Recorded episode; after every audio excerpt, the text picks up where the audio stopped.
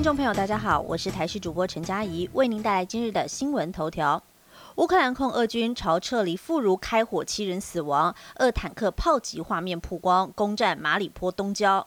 俄罗斯二月二十四号入侵乌克兰，已经进入了第十八天。俄军目前在距离乌克兰的首都基辅大约二十五公里处。九宫基辅，还有东北方的大城哈尔科夫，以及东北方的城市苏梅，以及东南方的城镇马利坡，还有南方的造船重镇尼古拉耶夫，都尚未拿下。其中被围城多日的马里坡岌岌可危。红十字会指出，当地人道走廊的状况很恶劣，必须要尽快开放人道走廊。乌克兰指出，该城十二天内有一千五百八十二名平民丧命，并且指出俄罗斯在周六攻击当地一座清真寺，寺内当时有八十多。多人伤亡不明，但这项说法尚未获得证实。另外，美国太空科技公司透过今天上午拍摄的卫星影像显示，乌克兰东南部的马里坡各项民用设施还有住宅大楼都受到了严重毁损。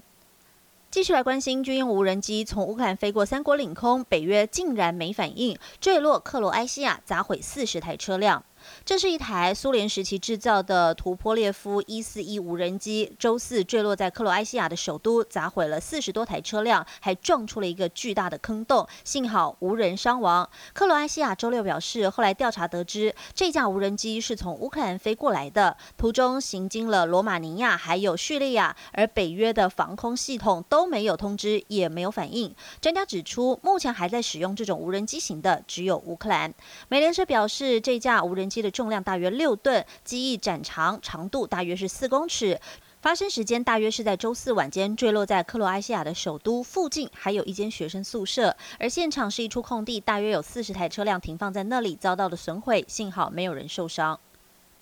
国内消息马上来关心，台南女中有家长确诊，学生被隔离。台南女中接获了台南卫生局的转报，有学生家长确诊，校方紧急公告，在今天学校要封闭进行全校大清消，而这个班级十四号也会预防性停课一天，采取线上授课的方式来进行。据了解，这位学生与确诊家人最后接触时间是在三月六号，但为了确保安全起见，采取最高规格防疫，该班级三月十四号预防性停课一天，采取线上授课，而这个班级的老师学校已经。通通知他不要到学校，采取居家办公，而且是线上教学。而这位被隔离学生裁剪后是阴性反应，该班级在礼拜二，也就是十五号会恢复到校上课。但如果这个学生裁剪成为阴性，那么全班停课时间会延长为十四天，相关的防疫配套会另行公告通知。天气讯息来关心，伪夏天来了，今天高温来到三十二度，礼拜四将会变天。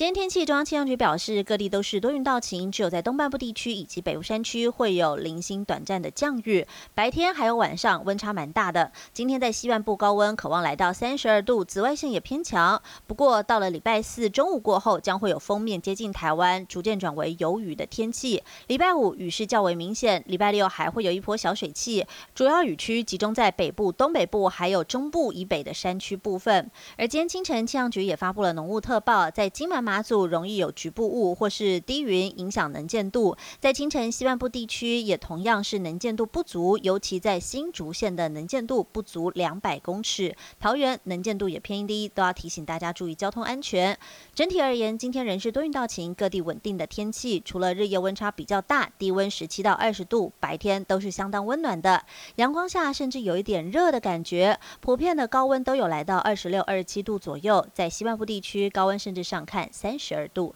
以上新闻由台视新闻编辑播报，感谢您的收听。更多新闻内容，请锁定台视各界新闻以及台视新闻 YouTube 频道。